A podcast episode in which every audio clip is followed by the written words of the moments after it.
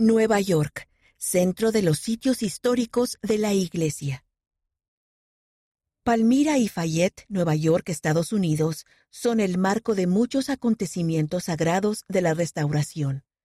En la preservación de esos lugares sagrados se celebra el compromiso de los santos de los últimos días de todo el mundo de establecer el reino de Dios en nuestros días. La Arboleda Sagrada, 1820. José Smith tuvo la primera visión.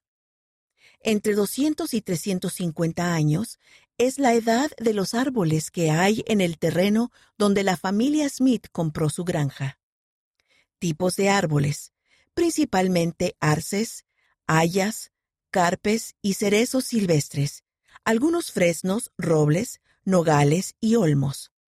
La granja de la familia de José Smith, 1819.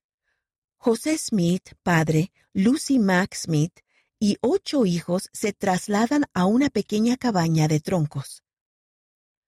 40.5 hectáreas, es el tamaño de la granja a unos tres kilómetros al sur de Palmira.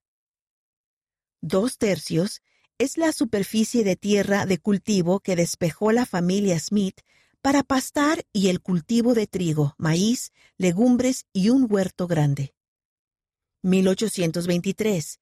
Moroni se apareció a José Smith en la casa de la granja. 1907 la iglesia compró el terreno que abarca la arboleda sagrada.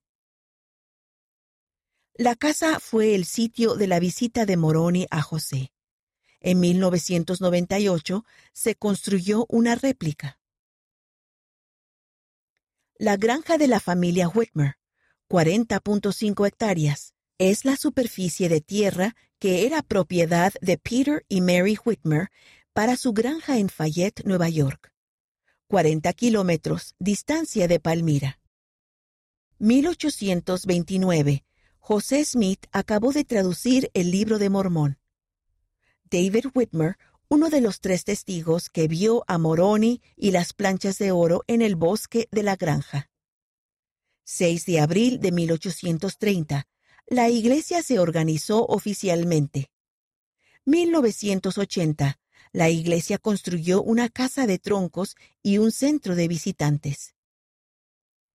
El Cerro Cumora, 1827. José obtuvo las planchas de oro y el Urim y Tumim bajo las instrucciones del ángel Moroni. 4.8 kilómetros es la distancia que hay entre la granja de la familia Smith y el Cerro Cumora. 3.000 es el número de plantas de semillero de los alrededores de la arboleda sagrada que se trasplantaron a Cumora en la década de 1930. 1937. Se llevó a cabo el primer espectáculo al aire libre del Cerro Cumora, que atrajo cada año a miles de visitantes.